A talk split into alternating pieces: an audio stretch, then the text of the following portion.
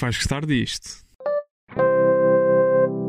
Olá a todos, o meu nome é João Diniz e sejam muito bem-vindos ao Acho que vais gostar disto, o podcast que é também uma newsletter com sugestões de coisas para ver, ler ou ouvir, episódio especialíssimo do Acho que vais gostar disto, em parceria com o Bola ao Ar, e por isso é que estou cá eu, claro, e estou também Miguel Magalhães, para falarmos de uma série que nos toca a ambos no coração vamos falar do Winning Time. Né? Winning Time, uma série da HBO Max que estreou há relativamente pouco tempo na, na plataforma. A segunda temporada estreou há relativamente pouco tempo na plataforma.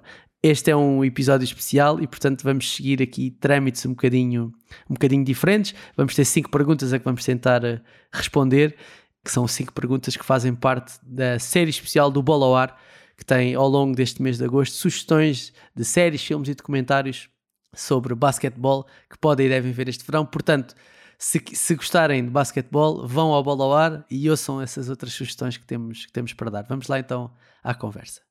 Tenho novamente comigo Miguel Magalhães, meu comparsa do Acho que vais gostar disto, sendo que este episódio do podcast é também uma parceria entre o Bola ao Ar e o Acho que vais gostar disto, portanto vai sair nos dois, nos dois feeds, não é? É isto, não é, Miguel? É sim, senhora. Não, não estava habituado a estar em dois podcasts em simultâneo. Isto é uma cena mais tua, que estás habituado a a ser multiplataforma. Eu estou só habituado a estar no meu cantinho a falar só sobre séries e filmes e de repente já estou frequentemente agora pões-me a falar de basquetebol e não é necessariamente sobre basquetebol, mas pronto, é sempre bom poder ajudar e partilhar este momento contigo. É verdade, hoje vamos falar de uma das minhas séries favoritas, posso dizer isto sem, sem qualquer receio, é uma das minhas séries favoritas. Hum, e estou a falar sempre? de Pá, de sempre se calhar é exagerado, mas dos últimos anos, claramente. Dos últimos anos, claramente. Ok, ok. Estou, estou a falar de Winning Time, cuja segunda temporada vai estrear, uh, estreou agora, aliás, na HBO Max. Quem esteve no primeiro episódio que fizemos para o Bola ao Ar sobre estas sugestões de séries e filmes ligados a basquetebol, um, sabe que estes episódios vão ter sempre cinco perguntas associadas, são sempre as mesmas cinco perguntas em, em cada episódio. Uh, e por isso vou começar pela primeira pergunta que é, uh, Miguel, qual é a história que você quer contar aqui, neste Winning Time? então, é, acho que até é bastante simples. Uh, Winning Time é uma história, focando muito naquilo que são, que é a história dos Lakers, para se tornar uma das principais. Já eram, mas pronto, especialmente durante os anos 80, é um bocadinho o analisar daquilo que foi a rivalidade entre os Lakers e os Celtics e o que é que foi um bocadinho a história por trás das pessoas que fizeram parte dessa rivalidade ao longo de praticamente 10 anos. Ou seja, muitos dos jogadores e das personalidades que tu hoje tens e que são, se calhar, Hall of Famers daquilo que é NBA é de uma forma, se quiseres, dramatizada e não necessariamente fiel à realidade, a mostrar o que é que foi. Pronto, o que é que foi os confrontos e os duelos entre essas personalidades, e é aqui que entram nomes como Larry Bird, o Michael Jordan, o Pat Riley, uh, o Jerry Buss, uma série de nomes que nos habituámos a ouvir naquilo que é a história da NBA e que nesta série acabas por ter um olhar muito próprio para aquilo que é o legado e, e aquilo que eles fizeram em, em nome do jogo e, e, a série de uma forma bastante divertida.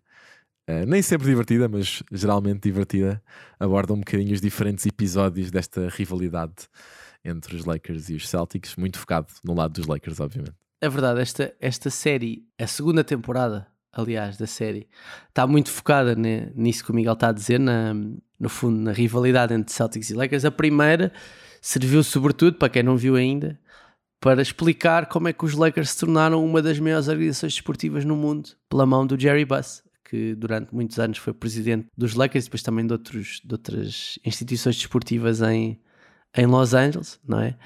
E o, o, primeiro episódio, aliás, toda a série é muito focada nesta personalidade que é o, que é o Jerry Buss, que na série é interpretado pelo John C. Reilly e que para mim, uh, no final, para mim também, para além do cast, para além de, da forma como a história é contada, a mão aqui de um tipo que eu sei que tu também gostas muito, que é o Adam McKay, que, que é por toda a série, que se chateou com o Will Ferrell, porque o Will Ferrell queria fazer de Jerry Buss eles tinham uma produtora e, e o Adam McKay quis que fosse o, o John C. Reilly, então acabaram por se separar, acho eu. Acho que estou, ficaram aborrecidos. Yeah. Não sei se isto ainda acontece ou não, mas ficaram aborrecidos. Pois, por acaso não houve mais notícias, não houve mais notícias sobre isso, que eles tiveram, eles em série estavam a ter uma onda muito fixe, porque já tinham, já tinham sido os produtores executivos também do Succession, uh, e de repente tinham esta oportunidade de fazer coisas e, e chatearam-se. Sim, o, o, Adam McKay é, pá, faz muita coisa boa, ou produz muita coisa boa. Miguel já falou do, do Succession, escreveu uh, o Big Short eh, sobre o Wall Street, o, uh, produziu o Vice, portanto ele, ele, já fez várias coisas, várias coisas boas, aliás. Portanto, quando soube que ele ia ter a mão nisto, fiquei logo muito interessado e, e, portanto, essa história que, tu estás a falar, primeiro da ascensão dos Lakers, depois da rivalidade entre Lakers e, Celtics dos anos 80, para mim era argumento suficiente para isso. O que me leva à segunda pergunta, que é, no fundo, porque é que as pessoas devem ver isto? Aqui é sempre uma, é uma parte e acho que cada vez tens aqui uma história que é muito específica, não só de um desporto. Ou seja, a questão aqui é sempre perguntar: se eu não soubesse nada sobre os Lakers e os Celtics e a NBA, se isto era uma série que eu gostaria de acompanhar Sim. sem ter nenhuma informação prévia e não acompanhando. Eu acho que é, ou seja, eu acho que é uma série divertida. É engraçado, sabe, posso, gosto... desculpa interromper-te, é engraçado estás a dizer isso porque quando falei com o, o Guilherme Fonseca e o Pedro Silva num dos últimos episódios, eles sugeriram Sim. precisamente o Winning Time e o Guilherme Fonseca disse exatamente o mesmo que tu, exatamente aquilo que tu Foi. estás a dizer. Sim, não, não, não, tinha, não ouvi o episódio, portanto não, não fazia a menor ideia. Sim, sim, sim. Um, sim mas continua, continua. E eu, eu acho que quando olhas para uma série, é esses elementos que tu procuras. E eu sendo um fã de NBA e de basquetebol, confesso que eu não estava a par da maior parte das coisas que estou a descobrir nesta série. Muitas aconteceram mesmo assim, outras sei que os produtores e os realizadores tiveram alguma liberdade criativa, mas eu acho que é uma história mesmo muito boa. Ou seja, para quem gosta daquelas histórias de uh, superação e de rivalidade entre equipas e de teres personalidades fortes, que no final é muito o que faz uma série, ou seja, tu poderes ter o confronto entre pessoas que estão a tentar atingir um objetivo comum e que têm que ultrapassar obstáculos. Eu acho que esta série tem tudo, tendo um estilo muito próprio. Eu acho que as duas temporadas não são necessariamente iguais, ou seja, eu acho que a primeira temporada do Winning Time acaba por ter se calhar um registro muitas vezes mais cómico do que tem esta segunda. Acho que esta segunda é um bocadinho mais dramática e mais tensa, se tu quiseres.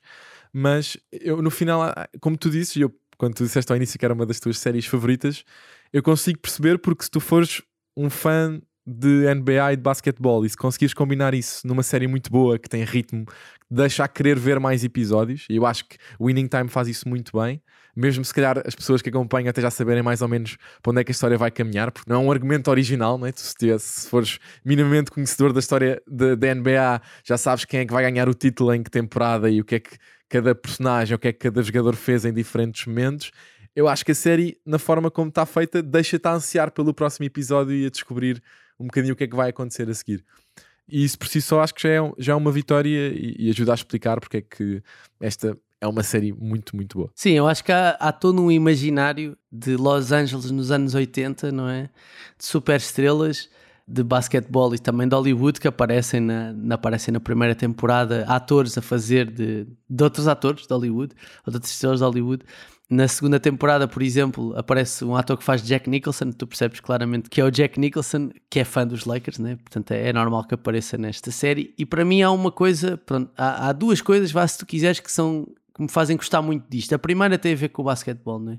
Eu não consigo explicar isto sem fazer um paralelismo com o futebol, porque se calhar é mais fácil para as pessoas perceberem, mas é, imagina que faziam uma série sobre Portugal ter ganho o Euro 2016 tu querias saber quem é que ia fazer de Ronaldo, querias saber quem é que ia fazer de Éder, né? Tinhas, há uma expectativa, não é? Para tu veres aquilo a ser dramatizado, pronto. E no meu caso é exatamente isso, ou seja, não que eu conheça, óbvio que sei mais do Euro 2016 do que sei dos Lakers dos anos 80, mas tipo, eu tenho uma expectativa para saber, não é? Quem é que vai fazer de quem, como é que essas pessoas reagem, como é que o Karim Abdul-Jabbar reage, e mesmo percebendo que isto não é um biopic, ou seja, isto é ficcionado, as coisas não aconteceram exatamente assim.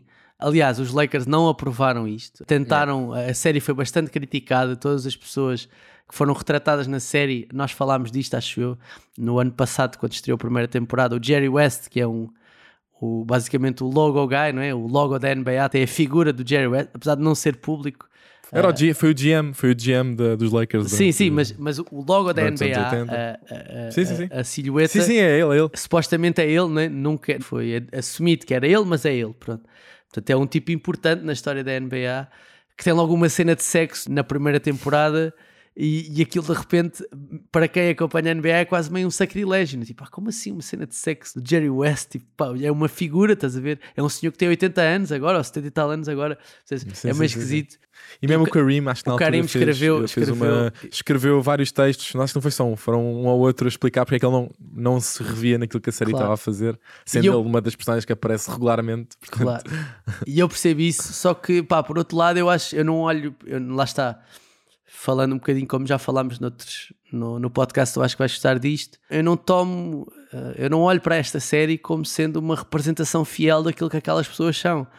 Ou seja, não acho que o Karim era de uma determinada maneira ou que o Magic Johnson era de outra maneira, né? tipo, acho que aquilo é uma, é uma representação, muitas vezes exagerada, outras vezes, se calhar, nem é exagerada, Epá, de como é que se vivia em Los Angeles numa, numa equipa desportiva nos anos 80, percebes? E essa parte para Sim. mim é, é, pá, é, muito, é muito mesmo muito relevante. Eu, por exemplo, no caso do, do Magic, Magic Johnson, que eu nunca vi jogar, mas o ator que faz de Magic Johnson, que é o Quincy Isaiah, eu estou a ver o Magic Johnson ali, tá? é impressionante a forma como ele conseguiu incorporar. Estás ali, tipo, até quase que pões um lado ao outro e tipo, são iguais, são muito parecidos na forma como ele conseguiu tipo, de se mexer e de falar. E de... Portanto, eu acho que mesmo não sendo uma, uma recriação, acho que a série teve algum cuidado a tentar, pronto, pelo menos pôr-te pôr dentro desse mundo. Sim, é, essa é a razão vá, pela qual eu, que eu acho que as pessoas devem, devem efetivamente ver, até porque, como tu disseste, mesmo não percebas nada de basquete, e nós temos pessoas na equipa que já viram a série, na equipa da Madre já viram a série e não percebem nada, um charuto, um charuto de basquetebol e gostaram da série na mesma porque visualmente é super interessante e retrata de facto uma época nos Estados Unidos que era muito específica, né? os anos 80 foram muito específicos e muito, e muito especiais. Muito bem, terceira pergunta. Qual é a tua cena favorita da série ou do filme? Da série, neste caso. Da segunda temporada? Pode, sim, da segunda. Quer, da segunda. já diga? Da segunda, sim. Ok. Minha série favorita vai decorrer alguns durante a temporada. Eu acho que é alguns no quinto ou sexto episódio. Não tenho a certeza ainda do, de qual deles é que é. Portanto, se ainda não e é viram, spoiler alert, não é? É um spoiler alert, mas está documentado uh, nos livros, portanto, se quiserem ir rever o momento, há de certeza alguma coisa escrita sobre o assunto, que é o momento em que o Pat Riley é anunciado como treinador da, da, dos Lakers, depois de todo um turbilhão e de uma sequência de acontecimentos em que os Lakers, pronto, para quem acompanhou a primeira temporada e está mais ou menos a par da história, são campeões em 1980, uh, eh, em que o treinador principal é o Paul Westhead, que é protagonizado pelo Jason Segel na série, Jason Segel, Marshall de How I Met Your Mother, e durante os anos seguintes o Paul Westhead tem sempre uma relação um bocado turbulenta com o Magic e na forma como ele olha para a equipa e como eles deviam jogar. E um dos momentos desta, desta segunda temporada é a altura em que o Jerry Buss tem que tomar uma decisão que é ou despede o Paul Westhead ou pode ter de trocar o Magic enquanto jogador, porque a relação entre um e o outro, entre o treinador e o jogador, estava mesmo uh, azedada. E ele acaba por decidir despedir o Paul Westhead em prol da sua super estrela e na altura em que vai anunciar um novo treinador, e supostamente isto eles fazem questão de dizer na série que foi mesmo assim que aconteceu, ele vai anunciar um novo treinador sem ter bem a certeza se o Pat Riley ia ou não ser o novo treinador. Ou seja, ele meio que inventa uma expressão que é co-head coach, em que ele ainda está um bocado indeciso se vai ser o Pat Riley, que era tinha sido durante os anos anteriores o uh, treinador adjunto do Paul Westhead e está meio indeciso se vai ser o Pat Riley, se é novamente o Jerry West, que já era o GM, a voltar a ser treinador também, porque já tinha sido antes. E então toda a cena é um misto de tudo e um misto de nada, porque imaginem uma equipa ir anunciar um treinador sem ter a certeza se quer mesmo que esse seja o treinador. E estão jornalistas na sala, à espera de respostas, à espera do que é que é um plano para a equipa, e aquilo é uma conferência de imprensa quase zero planeada sobre o que é que cada pessoa interveniente naquela conferência tem de dizer. E eu acho que a cena está completamente brilhante na forma como as diferentes pessoas que às vezes vão falando tentam corrigir um bocadinho a porcaria que a pessoa disse antes, que não é nada. Ou seja, anunciam e dizem só palavras, mas na realidade aquilo não significa nada. Eu acho que é uma cena que as pessoas vão, vão achar alguma graça, porque alegadamente, e, e não, não sei se eles não, não comparam, mas não sei se há mesmo filmagens do que é que foi a conferência de imprensa na altura, que eu acho que foi mesmo assim que aconteceu. E portanto achei esse momento particularmente, particularmente engraçado. Muito bem. Essa não é a minha cena favorita, a que tu falaste, mas a minha cena favorita é outra. E na verdade não é bem uma cena, é um momento. É um momento que se repete em todos os episódios, que é o genérico. Eu adoro, amo de paixão o genérico e a música desta série. E atenção, eu, eu... um bocado longuinho, é um bocado longuinho. Eu sinto mas a, a partir do terceiro episódio, mas a música é demasiado, eu já salto à frente. A música é demasiado boa e por isso eu não quero, não quero fazer nada, não quero dizer muito mais sobre isto. Quero só lançar o nosso um momento musical, que é uma coisa que estamos a fazer no Não Acho que Vais Gostar disto e que é quase uma estreia, não uma estreia, mas não é tão comum no Bola ao Ar, que é poder passar um bocadinho de My Favorite Mutiny, que é o nome da música, do Scoop que faz o genérico do, do Winning Time. Portanto, vamos ouvir um bocadinho. If lash out for your just desserts. It's not just the words. Some of y'all heads up in the cloud. I'ma bring y'all back to earth. It's black back to burn. Bullshit y'all talking about. Out your mouth, I'm not concerned. Cause y'all got to learn. It's y'all like Detroit Red. When his head had an ultra perm. The long walk. Pá, pronto, depois é óbvio que gosto de outras coisas, não é? Mas, mas para mim o genérico é muito o símbolo desta, desta série e acho que é muito difícil às vezes fazer um genérico que fique na cabeça e de facto, quando começas a ouvir a música, tu sabes o que é que vais ver. Já sabes o que é que vais yeah. ver, estás a ver? E é um casamento mesmo perfeito. Pronto. Portanto, esta seria a minha, a minha sugestão de cena favorita. Ok, o que é que podia estar melhor na série, Miguel? É, é a quarta pergunta nesta, desta série especial no Bola ao Ar, sim estás a ser muito rato, que estás sempre a proteger, a falar de cenas da série e eu é que fico sempre com as Não, se quiseres eu posso, se quiseres eu posso uh... falar, se quiseres eu posso falar um bocadinho. Não, não, não, não, não, não. O que é que eu acho que podia estar melhor? Isto não é de todo uma crítica à série, eu acho que é uma coisa que eu gostava de ver mais, mas que percebo que seja uma gestão difícil de fazer quando estás, que é tendo a analisar uma rivalidade e tentando recriar alguns momentos desportivos, eu acho que às vezes a série tem de fazer um compromisso que é o que é que tu mostras do jogo jogado e o que é que tu mostras, o que é que está a acontecer com as personagens fora de campo. E eu sinto que às vezes, mesmo havendo muitos momentos do, daquilo que está a acontecer dentro de campo, dou por mim às vezes a pensar que algumas narrativas na série que a mim não me interessavam tanto. Ou seja, eu preferia perder um bocadinho mais tempo a ter momentos da equipa a recriar jogos ou a ter mais só aquela dinâmica de equipa a atravessar barreiras e não tanto aquilo que está a acontecer, por exemplo, com o Magic e as suas relações amorosas, ou com outro tipo de personagens que eles vão dando algum destaque, por exemplo, o Jerry Buss ou a Ginny Buss, que é a filha dele e que no futuro também seria presidente dos Lakers. E eu sinto que às vezes a série, tendo um ótimo ritmo, para mim, não sei se isto é para toda a gente, eu, às vezes sinto que a série oscila um bocadinho em alguns momentos de alguns episódios quando tenta dar espaço àquilo que é o contexto dessas todas as personagens. E pronto, se quisesse ser a única coisa que eu gostava que às vezes fosse um bocadinho melhor, não sei se a série às vezes não ganhava em termos de ritmo, em estar só mais focado na equipa e não tanto em algumas de, daquelas personagens secundárias que acabavam por fazer parte daquele ambiente. Pronto, era isso. Não sei se, se tens uma, alguma coisa diferente, mas era um bocadinho isso. Epá, eu como gosto muito da série, tenho dificuldade aqui em, em dizer coisas que gostava que fossem melhores mais que não seja, posso dizer uma coisa que gostava que tivesse mais episódios. Gostava que não acabasse. De uma coisa que gostava. Mas eu vou guardar aquilo que eu acho que podia estar melhor para a pergunta extra que nós temos neste episódio, porque para mim essa é uma das coisas. Portanto, vou guardar e não vou dizer já.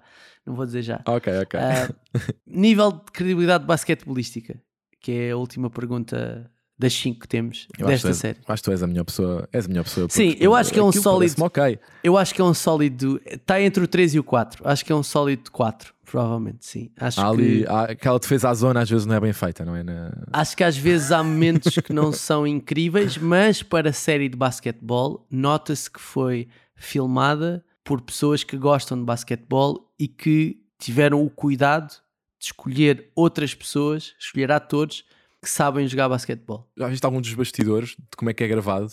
Já vi, já vi, já, já vi. algumas que é com patins, eles estão Sim. em patins e com uma câmera às costas Sim. e vão atrás de, dos jogadores. Imagina, há, há pormenores, tu se calhar não tens essa memória, mas eu tenho, mas é o tipo que faz Larry Bird lança como Larry Bird. Lança tá, incrível. O gesto aquilo, técnico, aquilo tá. o gesto técnico é muito parecido ao gesto técnico do Larry Bird. O tipo que faz de Karim Abdul-Jabbar, quando faz gancho, uh, o Skyhook, né, que é o, o, lançamento da assinatura do Karim Abdul-Jabbar, é parecido ao que fazia o Karim Abdul-Jabbar. Portanto, há um cuidado extremo nisto. Só não posso dizer que é nível 5, porque eles não são jogadores profissionais de basquetebol, né, no nível basquetebolístico, mas é um 4 solidosíssimo Sim, Acho sim, eu, sim. não é 3, é mesmo 4. E eles, também, eles também se protegem muito, ou seja, eles são muito não se metem a inventar com grandes lançamentos ou com grandes cenas de jogo jogado. Metem sempre aquilo de uma forma que tu pensas, ah, podia ser mais ou menos assim. Ok, sim, aceito. sim. Portanto, sim. Ok, última pergunta que é quem, uh, neste caso, é que nós gostávamos que aparecesse no futuro nesta série? Para mim é o que é que podia estar melhor, na verdade, está ligado a isto, que é eu estou desejoso okay. de ver outras personagens, estás a ver? Ok, estou contente, Magic, Karim, pá, contentíssimo com isso. O James Worthy apareceu agora aqui nesta. O James Worthy que jogou com o Michael Jordan na Universidade de North Carolina, era uhum. a estrela da equipa depois saiu para ir para os Lakers, depois o Jordan acabou por ser, eh, por ser draftado. Mas James Worthy, que aparece nesta temporada, o Larry Bird, como é óbvio. mais Pat Riley Exato. também, para o Adrian Brody, está incrível. Exatamente. Mas, epá, eu quero, eu quero outro. Então eu tenho aqui três figuras que eu gostava que aparecessem numa terceira temporada, que são o Isaiah Thomas, base dos Detroit Pistons. Os Detroit Pistons, pronto, para quem segue o Baloar, sabe, sabe mais ou menos a história, para quem está a ouvir, eu acho que vai estar disto, não sabe bem, mas os Detroit Pistons, naquela altura, nos anos 80, eram conhecidos como os Bad Boys, ou seja, eram uma equipa muito agressiva a jogar e, e, que toda a NBA, todas as outras equipas da NBA odiavam. E o Isaiah Thomas, que era um pequeno base, ou seja, era um jogador pequenino, com 1,80m e pouco, era a estrela dos Bad Boys. Portanto, era um tipo mau, sacana, estás a ver? E portanto, eu, eu gostava que uma personagem como ele aparecesse. Depois o Michael Jordan, como é óbvio, melhor jogador de todos os tempos, eu acho que está a aparecer nessa altura e que é possível ver isso no. Está já aí a fazer afirmações dramáticas para, para ti. Estás a dizer que é o melhor de todos os tempos. É, é, é. é. No Last Dance, no, Last Dance na, no documentário sobre o último ano do Jordan no Chicago Bulls, é possível ver o que é que era importante para o Jordan quando entrou na NBA. O que era importante para o Jordan era chegar ao nível e ultrapassar o Magic e o Bird, que eram as duas grandes estrelas da NBA na altura. Então, o Jordan, claramente, para mim, devia ser uma das personagens uh, no futuro. E depois, o Charles Barkley. O Charles Barkley, que é um dos meus jogadores favoritos. Um, Grande check. Todos os tempos. Nunca foi campeão da NBA, mas jogou muitos anos em Filadélfia, nos anos 80, precisamente. É desta geração, é da geração do, do Jordan, neste caso, que é um bocadinho mais novo do que o Magic e o Bird são os dois um bocadinho mais novos. Mas Charles Barkley era uma personagem, sempre foi, e eu acho que se tivermos um ator a fazer Charles Barkley, vamos ter boas frases, bons diálogos, provavelmente no Winning Time. E no fundo, se quiseres, eu vou juntar esta pergunta de personagens que gostava que aparecessem no futuro à pergunta que é que podia estar melhor, que é, é pá, deem mais disto, pá, por favor, deem mais disto, Sim. porque eu comia disto à colher. Eu comia disto à colher yeah, Eu acho que é um, e é um bocado incontornável, acho eu, se houver uma terceira temporada, que acho que ainda não foi confirmada, isso acontecer, porque esta segunda temporada vai decorrer entre 1980 e 1984, ou seja, vai, vai acabar no final dessa época. E como sabemos, acho que sei, é nessa ou é no ano seguinte que o Jordan é, é draftado pelos Bulls? É em 84 ou 85? Uh... Não, agora não sei de cor. Mas pronto, é, é um bocado inevitável se eles voltarem a repetir a fórmula da segunda temporada e cobrirem os próximos 3, 4 anos da realidade dos Lakers com os Celtics, o Jordan e estas personagens Jordan todas é, não serem mencionadas. Em 84. Jordan é draftado em 84. 84. Portanto, é um bocado inevitável, pelo menos estes três, estes três jogadores não aparecerem em alguma capacidade uh, numa terceira temporada. Portanto, acho Sim, que os teus o... desejos são capazes de se tornar realidade. Este draft de 84 tem o, o Hakim Olajuwon em, na primeira posição, o Jordan na terceira e o Charles Barkley na, na quinta. Portanto, é um dos melhores drafts de sempre. E ainda tem o, o John Stockton na décima sexta. Portanto, é muita gente. É muita gente boa a aparecer. É muita gente. Muito bem. Falado do Winning Time, está encerrado este assunto. Temos de ir agora aos nossos créditos finais. In case I don't see you, good afternoon, good evening and good night. Miguel, temos um crédito final comum, não é? Queres falar, queremos falar. É um comum. É queremos nós, falar, temos. Quis, quis, isto é um episódio especial do Acha em parceria com o Bola ao Ar e então temos o um crédito final comum que é, que é um documentário que está no Disney Plus, não é? É um documentário que está no Disney Plus. Uh, eu vou fazer aqui uma brincadeira que é se quiserem a versão a sério da série que acabámos de estar a falar. Ou a versão menos divertida. Será que podemos dizer é a versão menos divertida? Uma versão que se dá menos liberdade criativa. É uma, uma série documental que está na Disney Plus que se chama Legacy: The True Story of the LA Lakers. Que basicamente, em vez de ir buscar uh, atores para fazer destas pessoas todas que estivemos a falar eh, nos últimos minutos, vai diretamente falar com, com os atletas, com os treinadores, com os GMs, com os presidentes, com atores e figuras da altura que passaram por esta rivalidade e que quer contar precisamente o que é que foi a história de crescimento dos Lakers enquanto uma equipa e enquanto um dos franchises mais conhecidos. Foi a versão aprovada, Portanto, não é? É a versão aprovada. É uma versão, é a versão Lakers, é? aprovada, sim, sim, sim, sim, É uma versão que, se, quer dizer, deve-se dar também algum revisionismo histórico, mas calhar dá-se a menos do que o Winning Time. E portanto, quem quiser acabar de ver o Winning Time e depois quiser perceber exatamente o que é que é mais ou menos parecido ou mais ou menos diferente da realidade e até ter a versão ou o testemunho a sério de alguns dos atletas que passaram pelos Lakers sobre a, aquela altura e o que é que foi aquela rivalidade. Acho que este documentário pode ser uma boa forma de fazer. É realizado pelo Anthony Fuqua, que. Antoine Fuqua. Desculpa. Acho que é assim. Uh, Antoine Fuqua, que fez o Training Day, já tem feito várias Equalizer. coisas com, com o Denzel. Equalizer. Equalizer. Equalizer, exatamente, com, com o Denzel. Portanto, Acho que é um documentário bem conseguido e é um bom termo de comparação para depois quem quiser navegar um bocadinho mais sobre, sobre esta história. Sim, é verdade. Fez também o Emancipation, já agora com o Will Smith no, no ano passado, em 2000. Na Apple TV Plus. Em 2022 na Apple TV Plus. Não sei se vai manter esse no currículo, mas, mas sim. Sim, sim. Eu, eu acho que é, é uma boa oportunidade este documentário de poder ouvir na primeira pessoa mesmo quem participou e, e não só quem participou nesta ascensão dos Lakers, né?